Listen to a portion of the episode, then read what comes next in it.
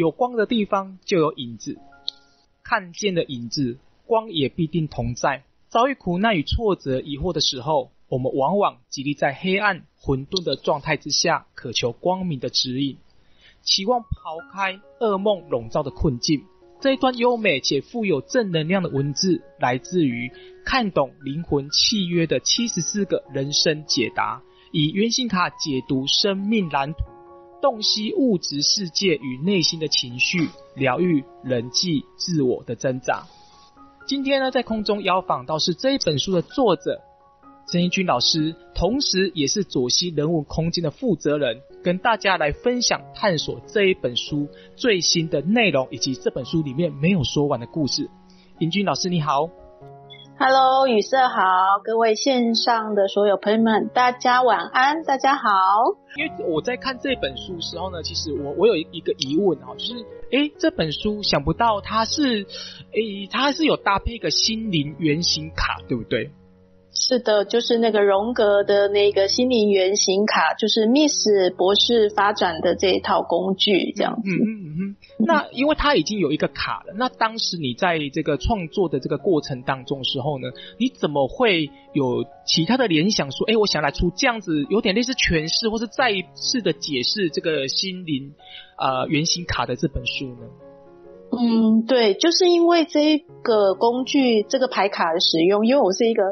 牌卡的重度使用上瘾者哦，就是非常喜欢用牌卡工具来探索啊、连接，然后好像照镜子一样去看见自己内在更深的面相。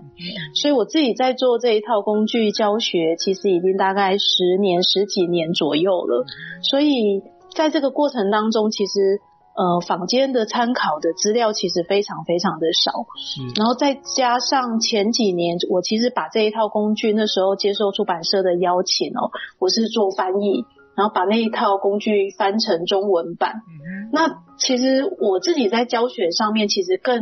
呃叠加了更多我自己在智商，然后个案还有实务工作经验的各种的一些诠释。那我那时候自己在讲课的时候啊，其实我是有给学生一本我自己个人厚厚的讲义，这样叫做攻略本哦。是。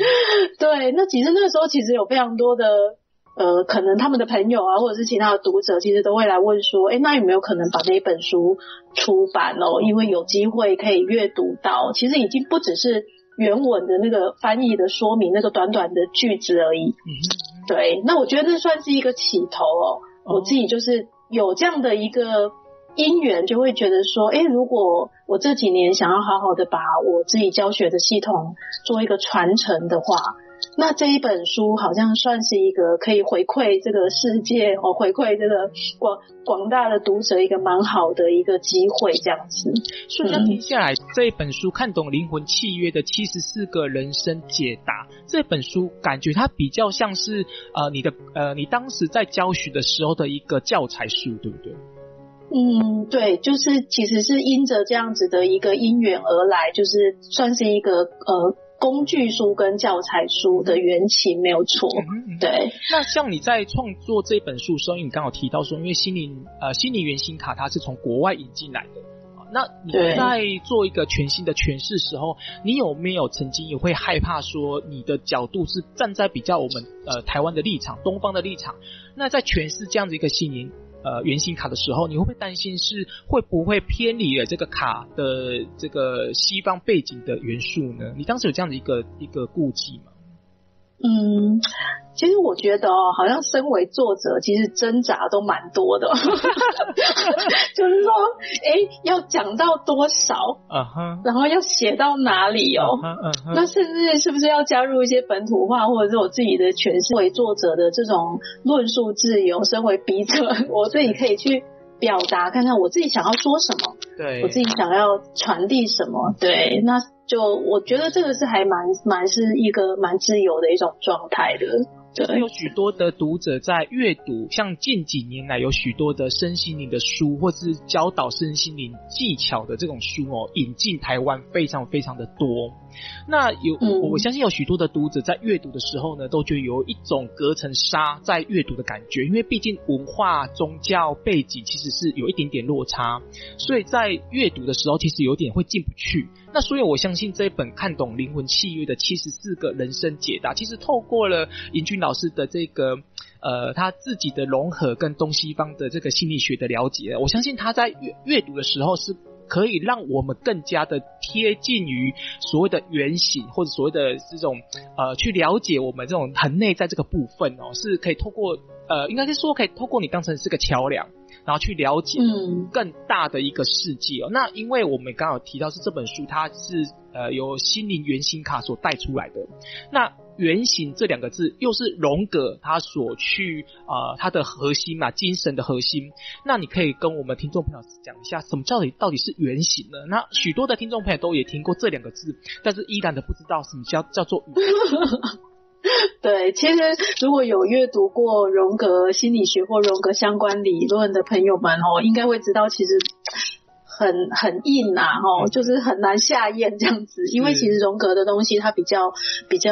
深一点哦，是，对，所以其实它这个概念对我来说啊，原型这两个字哦，其实顾名思义啊，看它的这个中文的名名词哦，它就是一个原本的内在的形象、原本的形状或原本的样貌，嗯那它是透过一个人际互动的模式去。创造出来的一种行为角色，嗯嗯，你在这个人人际互动当中，无论是亲情、友情、爱情，在人世间所有每一个环节的人际沟通的过程当中，我们其实很难，就是自己是独居的嘛，我们没有办法离群所居，所以我们一定是透过人与人之间的互动当中，好像更了解我们自己是谁哦。其实我常常跟很多朋友会讲到说。其实自己要修，其实是很容易的。如果你自己是独自修行哦，对，其实相对容易很多。那但是难就是难在，就是我们进入人间哦，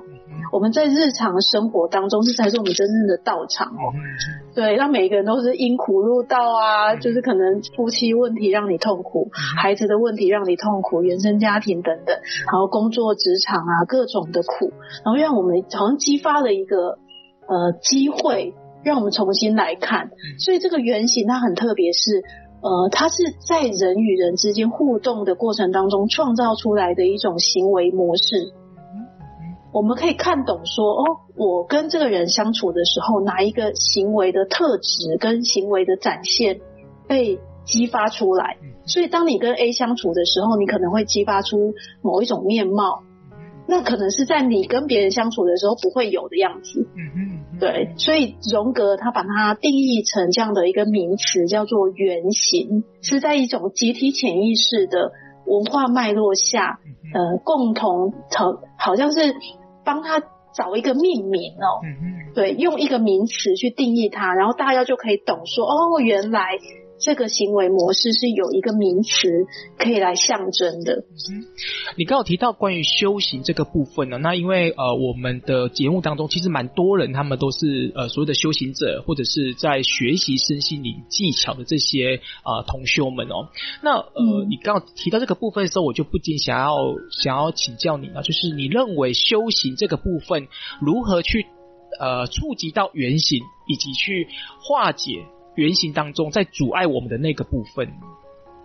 嗯，所以当刚刚宇哲问我这个问题的时候，马上冒出两个字，就是觉察。嗯嗯。对，因为我自己觉得哦，就是说，如果当我们学习的非常多的知识啊，课也上的很多，特别像在这个现在这个时代哦，就大家其实蛮容易取得一些资讯的，无论是书啊，或者是你随便上网 Google 哦，就是其实有非常多的国内外的短片啊，资讯量其实是非常非常的多。对，所以当这些讯息进来的时候，用在我们自己身上，怎么样真的可以？呃，落实修行哦，嗯、我觉得对我来说，对我而言哦，最重要的就是你有没有带着觉知，嗯跟觉察来看见你正在发生的事情，嗯嗯对，所以像这个觉很有趣，它是上面是学习的学哦，嗯、下面是看见的见哦，你要学着看见哦。对，所以说我没有学习去看见你自己正在发生的状态的话，其实它跟睡觉的觉是同一个字啊。嗯嗯，就是我们的灵魂睡着了，是你的意识状态睡着，你没有打开你的内在之眼哦，就是。看起来好像都有张开眼睛，有没有？但是你会很知道你没有在这里，或者是说你没有跟你的身体，你没有跟你的身心意识同在的话，其实我都会觉得这就是一种比较是睡觉的觉的状态，而不是觉。哦，所以当我们去看见自己内在发生了些什么，然后如果运用在自己的生活情境里面，真的去做修炼的时候。我觉得最大的关键不是这些知识，呃，这些技巧其实都是辅助我们更精进嘛。那这些知识跟技巧的最呃最打开入门的第一道门哦，我觉得就是要带着觉，带着觉知，带着觉察，带着觉醒，然后送大家三个觉，这样觉知、觉察跟觉醒，去看见自己，对。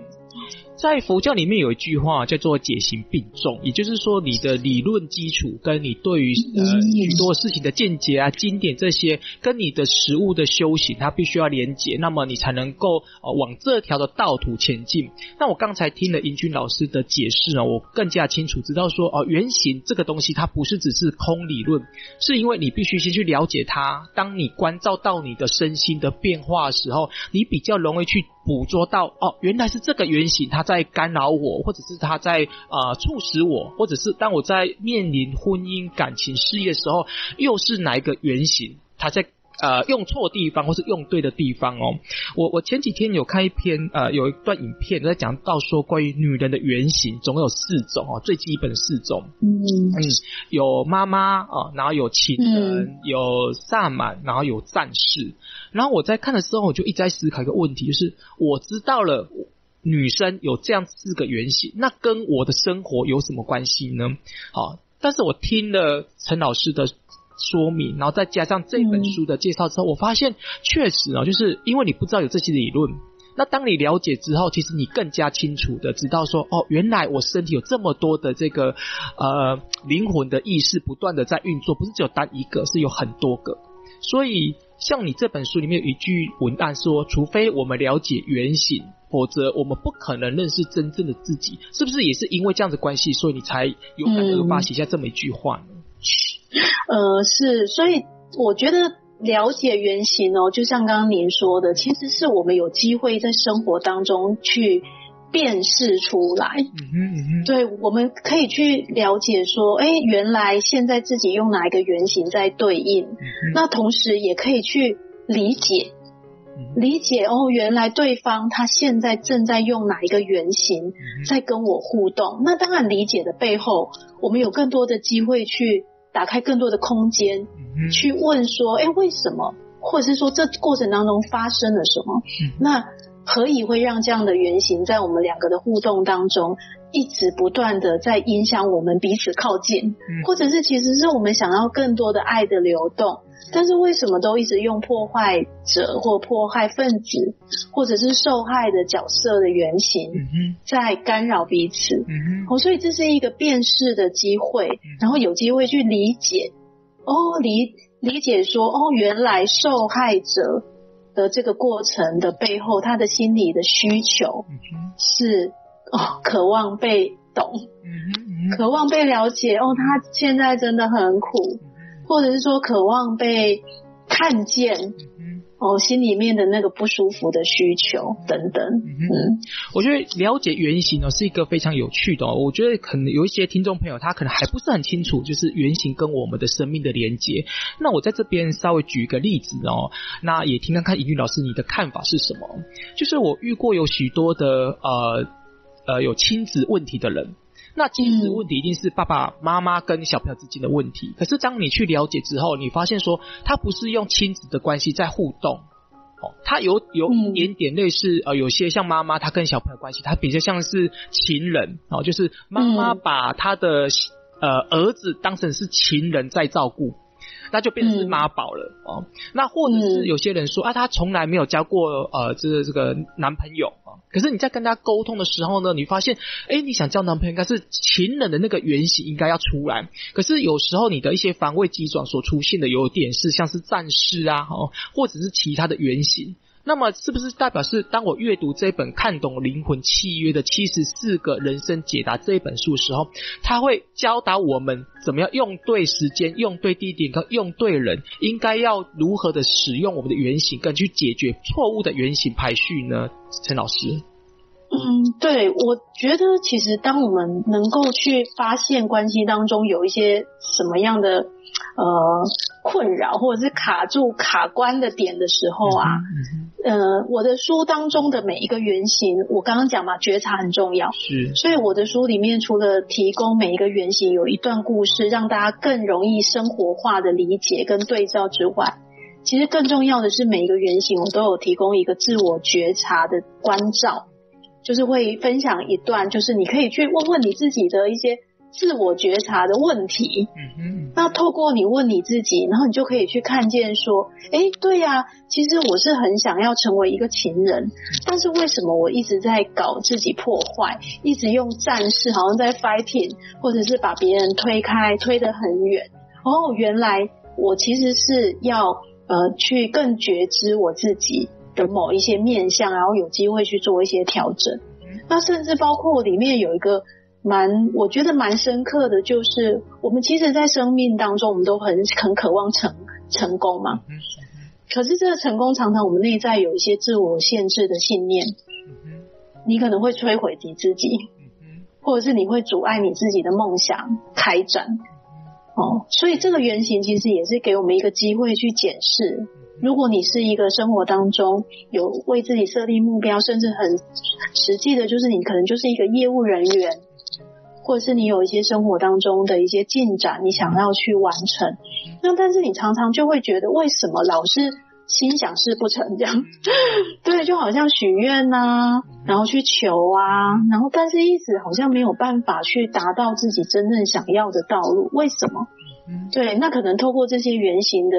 有机会去看见，哦，原来我是内在有一个深层的自我限制的一个信念。一直在阻碍我自己，告诉我自己说，你不可能啊，你不配得啊，你没有价值啊，或者是说成功很累的这种信念有没有？就是啊，反正简单过、平淡过就好。那其实我觉得那是一个很深的机会，让我们去觉知，可能这些信念不是我们自己想要的，但是有可能是跟着我们的原生家庭，或者是可能整个家族有没有？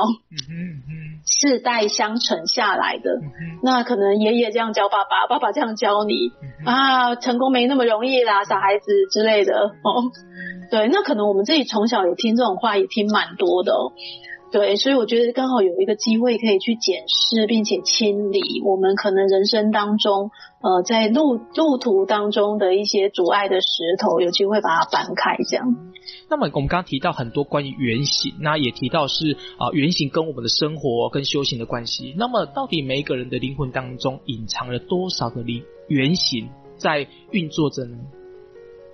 嗯，照这个，他这一套系统原始是这个凯洛尼密斯博士发展出来的哦。那因为这一位博士他自己有非常多的专业的研究，还有包括一些普测啊，然后做过很多的问卷的访谈等等。他最，他其实就是统整出七十四个，所以其实也有非常多读者问说，哎，老师为什么不是一百个？哦、就是很流行，就是什么一百问嘛，哎，那为什么不写满一百个？对，我就说其实它不是一百的概念哦，它就是一个呃，因为透过一些比较是科学的一些。访问包括这个博士他自己的研究，我是比较原汁原味遵照这个系统的这个架构，嗯，那就是用七十四个原型去看见我们内在每一个人在集体潜意识的大海里面，人类普世共通的，就是以这个七十四个原型来当做基底。啊哈啊哈，陈陈老师，你刚才讲的时候，我突然脑袋有呃浮出一个画面哦，就是是。我们如果把这本书看完了，我们了解说，在每一个人的灵魂当中有七十四个原型在运作着，那是不是等于是我们也可以呃不被捆绑，而能够很轻松的平行跨越这七十四个？也就是当我需要什哪个原型的时候，我懂得怎么去使用它，是不是也有这样子一个呃阅读后的一种一种力量？嗯嗯，是，我觉得你讲的真的很棒哦，嗯、就是说。我为什么这本书是是写看懂，而不是看见而已？对，因为我觉得看懂它好像又更往上一层的高度哦。我觉得您刚刚讲的那一段，真的就是用这个高度来说这一段话。确实，当我们去经历了这个七十四个原型，呃，包括其实你可以每一天阅读一个篇章。好，然后就好像洗练自己，然后可能透过七十四个原型，走过了内在的这个七十四个不同的脚本之后，其实你这七十四个脚本都可以为你所用，就好像变成你七十四个频道这样。对，我我我随时想要切换的时候，我自己知道，哎，我现在是哪一个原型可以帮忙我？哎，我今天想要玩一下。某一种状态，让自己的某一些样貌，在人生的舞台、人生的角色上，好像角色出入自在这样。你随时好像可以更换这个角色的外衣，然后你可以很自由的去切换这个频道。那你，我觉得这种心理更自由、更敞开、更没有固定的某一种执着的样貌的时候。其实我们的人生的道路会越走越宽广。那在刚才的对话当中呢，我们稍微知道说，哎，这本书它除了讲七十四个原型之外，还有一个所谓的心灵原型卡。那这个卡呢，一定要搭配书，还是说我可以不要卡，也可以单独用书来了解这个原型？嗯，这也是非常多读者的好奇哦。确实，呃，就是当我们在使用这一本书的话，你可以把它当做就是一个。好像自我检测的一个日记，对，你可以就是每每天就是阅读一个篇章，或者是一段时间，然后你就阅读一个篇章，好好的让自己做一个自由对话。嗯，那甚至透过心灵书写啊，然后你可以把这个呃这种自我觉察的这个。呃，句子你可以把它写下来，然后跟自己的内在的去做一个清理跟对话，所以这个是一个蛮好用的方式，就是呃循序渐进的去走这个七十四个原型，跟自己的内在好像做一个很深层的清理，这样，这个是第一个可以使用的方法。那第二个可以使用的方法是，你内心可能会有一个疑问，你想要问一个问题。那其实你可以用翻书的，那就像前阵子有一本很很有名的那个解答之书啊，对，就是你其实你心里面想个问题，然后就打开，然后就翻这样子，其实就跟抽牌有一点像哦。嗯、那因为其实我们还蛮相信这个世界上的任何事情的发生，其实它都有它的意义，有它的道理的存在的，所以看起来只是随机的，好像乱翻，可是其实它其实它给你的讯息。往往也是非常精准的呼应你那个当下所需求的，所以你可以心里面想一个问题，然后把第四章节，然后这样扫一下，然后翻，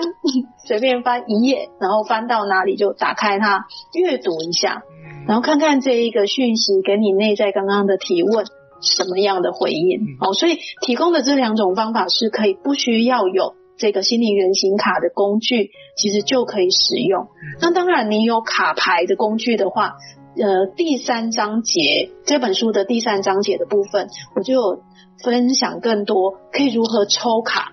可以如何来摆正这样子。对，其实它的实用性也会蛮好的。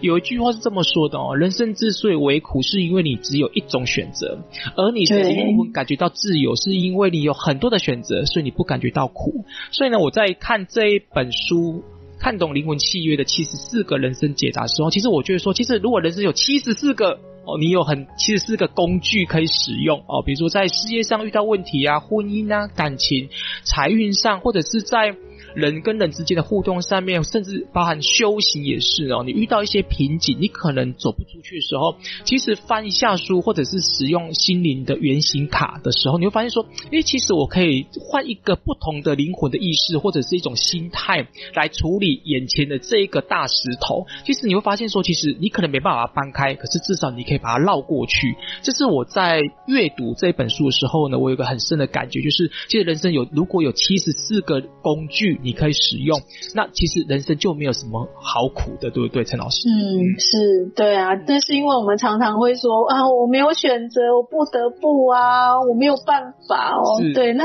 其实他并没有看见说。其实我们是多种选择，只是我现在选了这一个，对就是那那种好像回到自己的力量更大了。嗯，我们刚刚有提到这觉察，我们有提到是，其实我们有七十四个工具可以来呃灵活的运用我们的灵魂意识来对抗或者是平衡消弭生活中的一切。那有些人就是他就是。诶，转不过去哦。那有些人就是，诶，你跟我讲我都听得懂，可是那个解就解不开。那我想问一下陈老师，依你在智商或者在教导学生的时候，你怎么帮助他们，让他的这个心稍微松动一下，可以灵活的去调整角度呢？哇，你真的问了一个，访纲里面没有写的，对不对？不是，就是一个很很是。大家就是普遍性的问题，真的就是我常常会说，个案之所以会是个案哦，就是因为他们常常就是会卡住某一个点，对，对，确实就是真的很难，对啊，很难跨越哦。对，那这个时候其实我会借用，因为我自己是心理智商背景出身的哦。这个时候，我会借用一些语言的力量来引导对方。嗯哼，怎么说？怎么说叫语言的力量呢？因为我们常常说，因为我们是自己最好的催眠师嘛。嗯哼，嗯哼，那就是从我们出生到现在，其实我们就每天都跟自己对话的方式，其实大大的影响了我们自己的内在的信念、情绪跟行为。嗯哼。所以，如果讲到这里的话，如果个案一直告诉我说，我就是没办法啊，我做不到啊，我就是不行啊，老师什么江山易改，本性难移，我就是没办法，那我就会在这里先按暂停键，我就会说，我们先停下来，那你可不可以现在试着跟我一起说，如果我有办法的话，那会是什么？如果我愿意给我自己一个机会，这件事情真的有机会转变的话，嗯。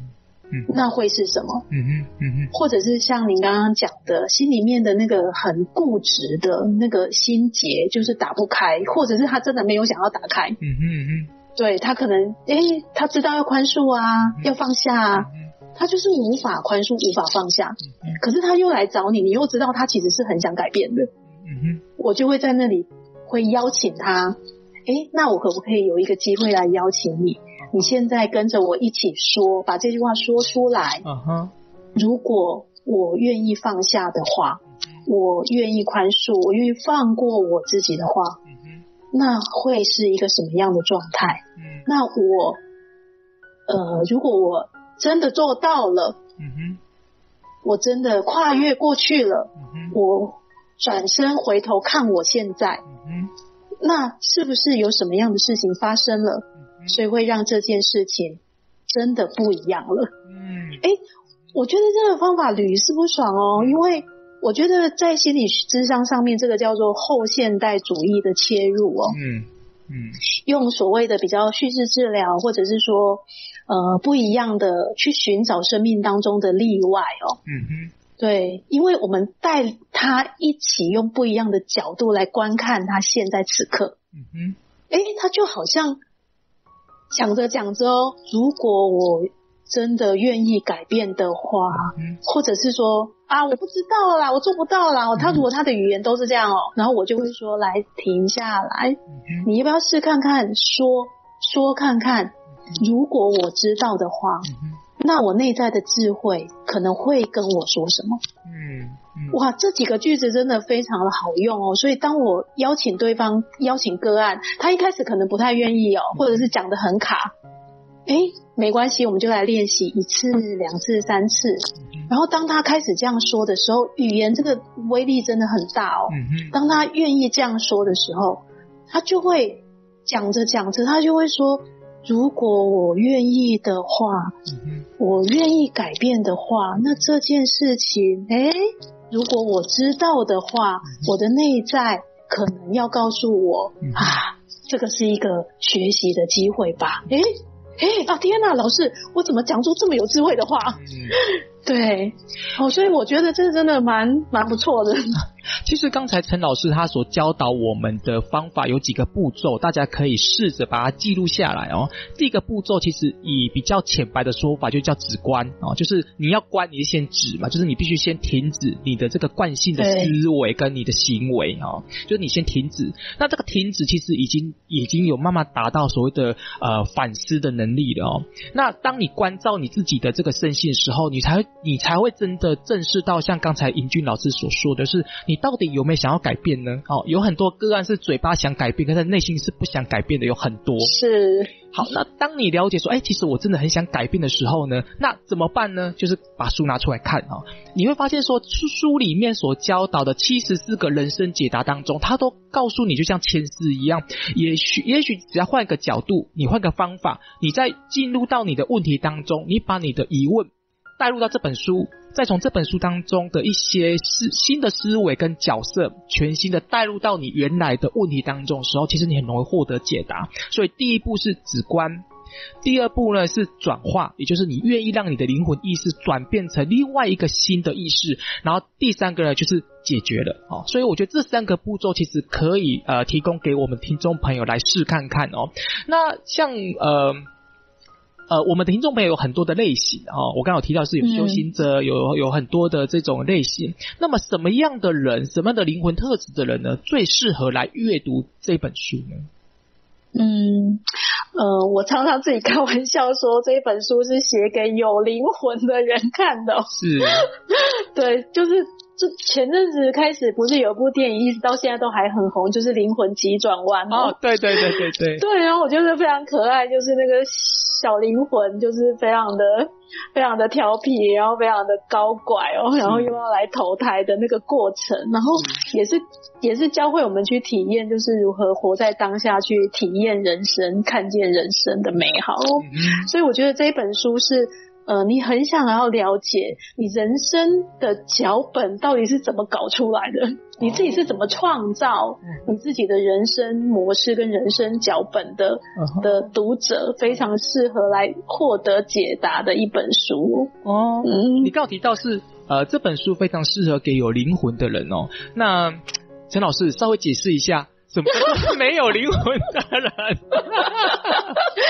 对，我这样讲，其实是又落入二二元性哦。对，然后换句话说的意思就是说，有有灵魂的人来阅读的是你你自己知道，其实你的意识状态某一个部分是你的灵魂自己跟自己有一些约定，然后你们是一起共同创造的。对。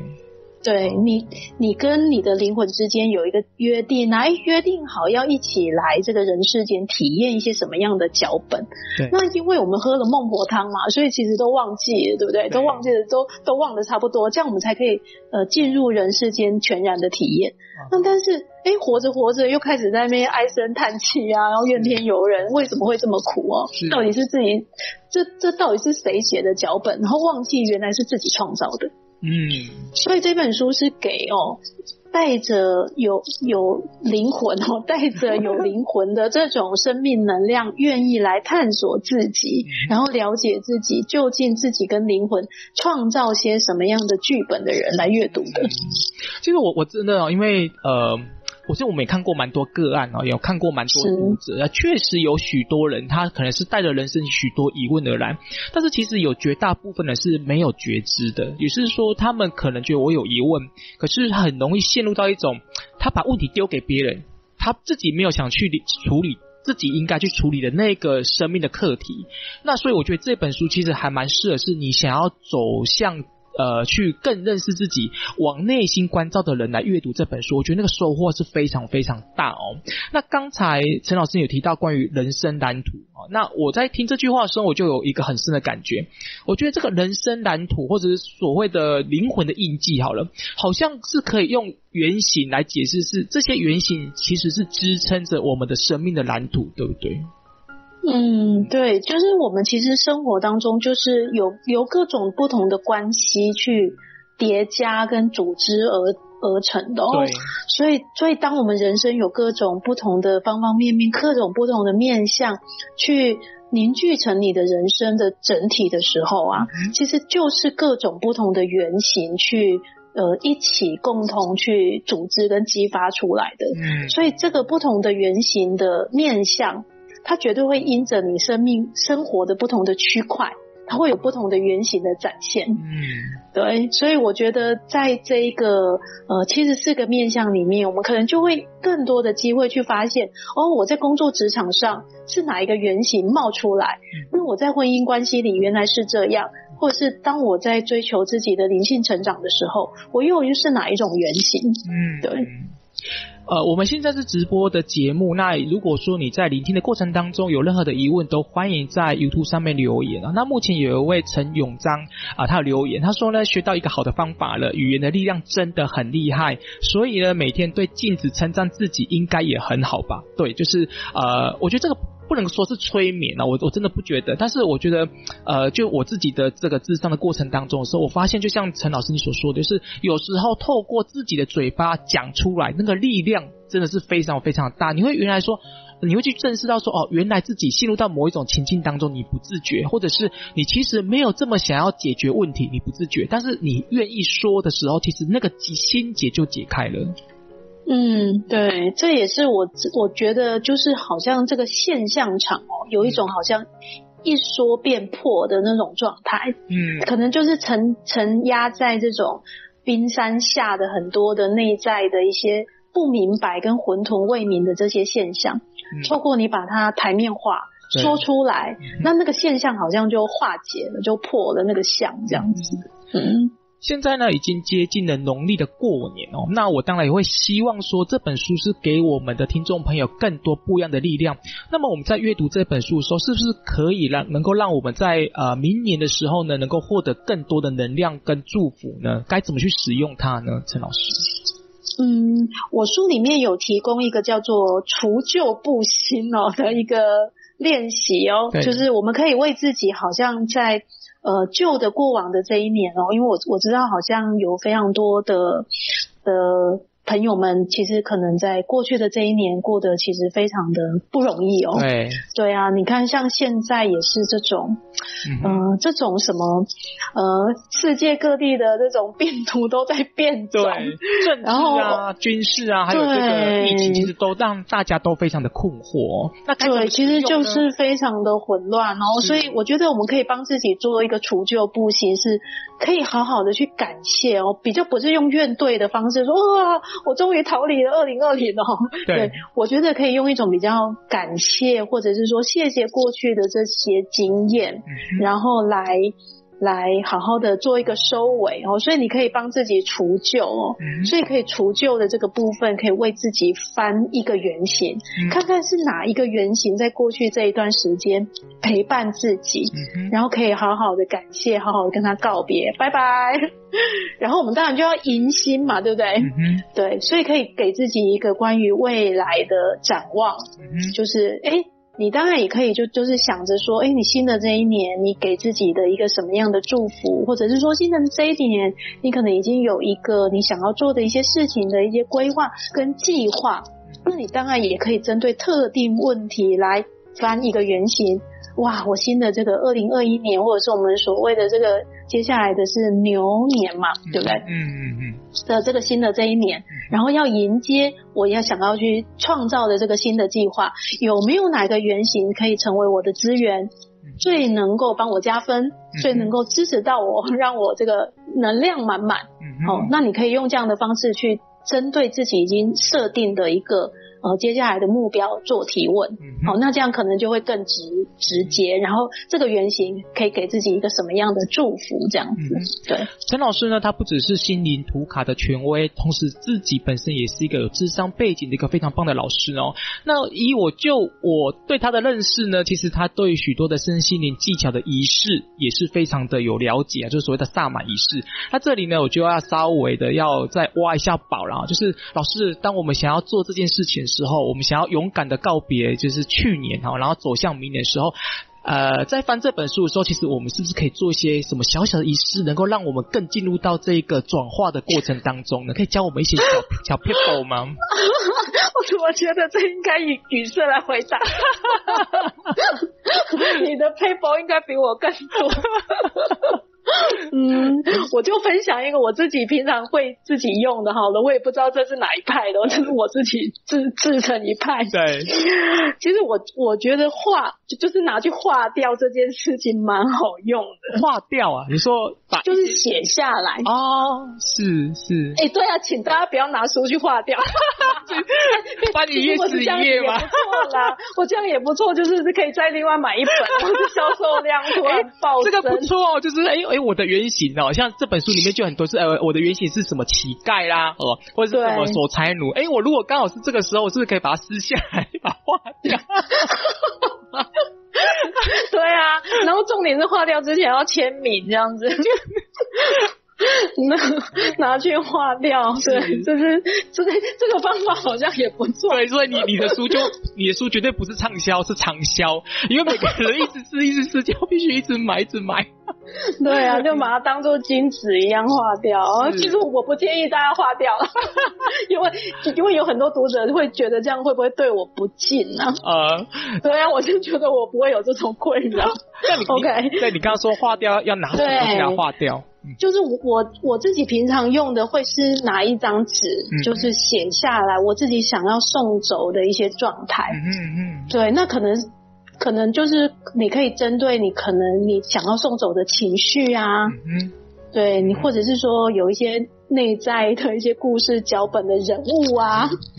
对，你可能心里面记某一个人记很久，然后怨恨他怨恨很久，uh-huh. 对，那就当然我们自己会透过冥想或者是静心的仪式去做内在的告别哦。对，那如果是说一定要有一些实际上的行动的话，我觉得写下来这件事情其实是蛮具具体的。嗯，对，所以你可以带着就就是你写的，你想要把它送走的一些人物。啊，剧情啊，脚本啊，想法啊，嗯、信念啊，情绪啊，通通都把它写下来，嗯，对，然后就好好的谢谢这些人事物，嗯，哦，可能在不同的时空，他给你这些不同的体验跟学习，嗯，那现在我明白了，我也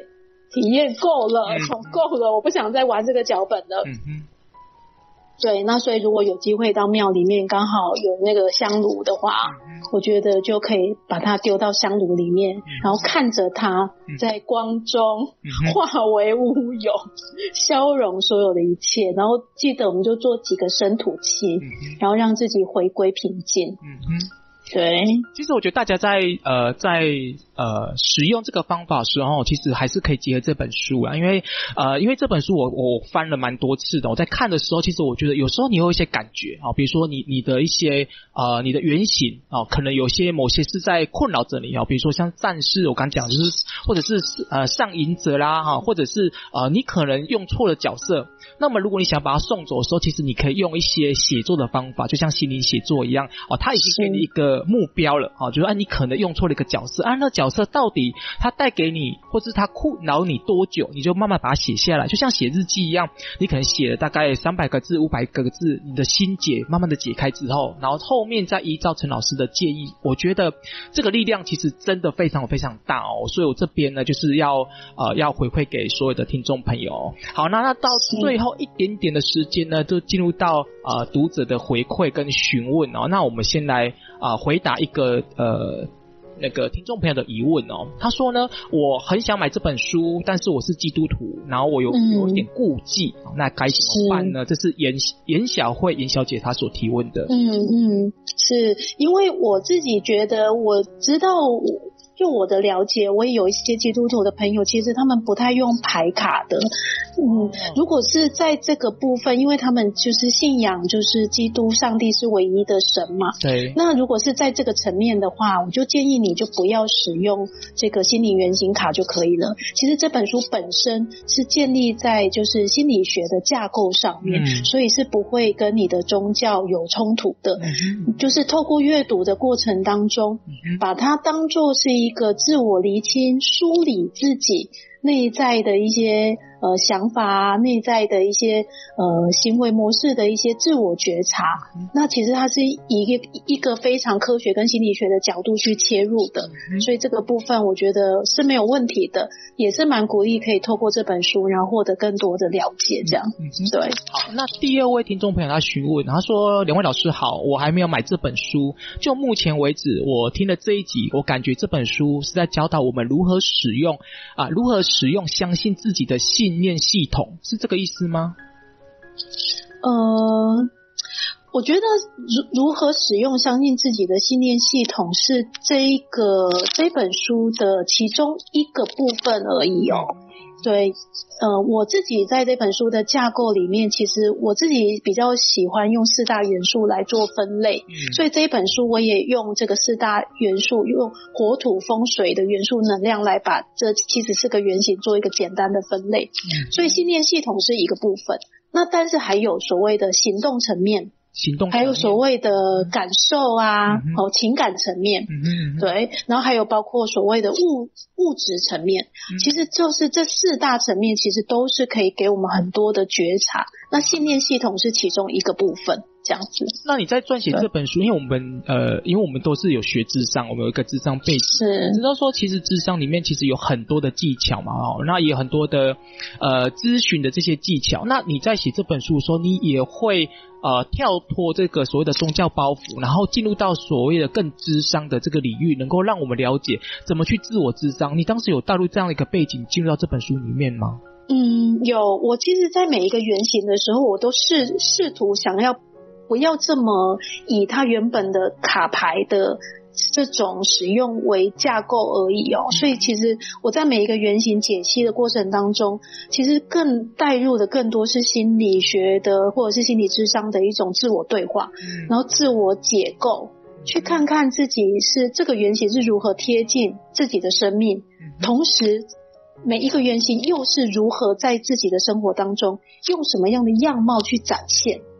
那包括它又是如何影响你自己的？嗯，对，所以这几个层面，其实我都在每一个牌卡在跟大家做对话的时候，我都是试着想要用这样的角度去做自我对话的切入。嗯。我觉得这本书非常棒哦。好，那最后呃一个问题，因为时间也差不多了，就是有人问说，请问老师呢，目前他有在走公庙啊，但是因他们的公主非常的繁忙，许多的灵修的这个问题呢，也只有公主能够了解，但是还是有许多的疑问，这时候该怎么办呢？那无形的东西也不像书籍一样有 SOP 可以参考，哎，这个问题有点跳脱这本书的这个架构哦。那没关系，我我我相信呃，我相信陈老师以他这个呃风。丰富的智商的经验，应该可以有不同的见解哦。老师，你的看法是什么？这时候要 Q 与社会，你不可以把球丢给我。我是主持人，不是来宾。嗯，如果还是以回到我们今天的主题哦，嗯、因为就当然，其实我自己也有很多不同的系统架构在。协助人们做清理哦，包括无形的能量的奉献，或者是呃做回向等等。那但是如果还是回到以这本书来做回应的话哦，我自己会觉得，如果这些无形的能量，这有很多的这些灵修的问题的民众哦。我觉得倒是不妨也可以鼓励他们阅读，因为其实当你自己的能量跟你的灵魂品质提升的时候，其实有很多无形的能量层面的这些好朋友们，他们其实同时也会有机会感染到这些光啊。嗯嗯嗯，对，所以我自己是觉得，当你频率一直不断的提升，然后你内在送祝福，或者是说。呃，跟你有缘共振的这些无形能量界的这些朋友们，嗯、其实他们都会有机会跟你一起提升的。嗯，嗯，所以阅阅读力量大哦，成长力量大。当你的光越来越比较高的频率的时候，那你可能发挥的一些改变或者是影响力。绝对不是只有你个人投入的这个层面而已。嗯、对，我的角度是这样。我我提供我自己一个小小看法，就是我觉得修行这个东西，我觉得嗯，不会有人因为听了老师教导而悟道的。我觉得生命这条路其实是靠自己关照自己的生命而来，也就是你越认识自己越深，嗯、那你呃你。越了解自己越深，那你向内探索的越深，那个光明的力量它就会出现。我觉得那种光明力量不不是来自于是你拜神，或者是你相信老师所说的话。我相信很多老师他也搞不清楚很多的问题，但是你在看这本书的时候，嗯、你会很清楚的知道那个内心的世界的转折。包含在灵修的过程当中的时候，其实你有很多原型它在运作，不会只有你这个人。就是呃，有时候我们在做一件事情的时候，或者在在修行过程当中的时候，其实。它都跟生活有问，都是绑在一起来讨论的嘛，对不对？修行跟受刑，嗯、对。嗯、那这本书它。用另外一种方式去啊解决你生活问题，去解决你新的问题。那我相信灵修问题它本身就不会太大哦。好，那还有一个最后一个问题，赶快把握这个难得请到陈老师来到我们节目当中哦。最后一个问题了，他说呢，心呃书中会不会有很多心理学的专业名词哦用语，然后让阅读者没办法看懂而无法对比进入到原型卡呢？哦，这个问题真的很重要哎，老师回答呢？嗯、我。我也试着想要用最白话的方式来写这本书哦，所以请大家放心哦，就是。这些所谓的专有名词，其实它出现的比例其实是蛮少的，大概是只有在前面第一章节，就是讲一些基础概念而已哦。那当然，我会用很白话跟很通俗的方式，用口语的方式去解释荣格的几个概念，比如说什么是光明，什么是阴影，对，所以其实很艰涩的东西在这本书是没有的。那进入牌卡之后更不用担心，因为每一个原型我都是用看图说故事的方式，所以每一个原型的每一个篇章都是一个故事脚本。嗯嗯，对，所以就把它当做是一个童话故事或者是生命故事好了。请听，就是其实是个生命故事的方式来理解它就可以了。嗯，好，那我们今天的节目呢，就到这边告个段落。那最后呢，我想要用这本书的文案来当成这这一集的总结哦。文案是这么说的：对我而言，认识原型能够疗愈每个层面的自己，让爱能完整。原型教导我们的是关于爱的本质，以完整的爱爱对方，爱自己，练习更完整、更柔软的接纳自己。把这本书，把这句话送给今天所听的每一位的听众朋友。谢谢陈老师，谢谢宇宙，谢谢。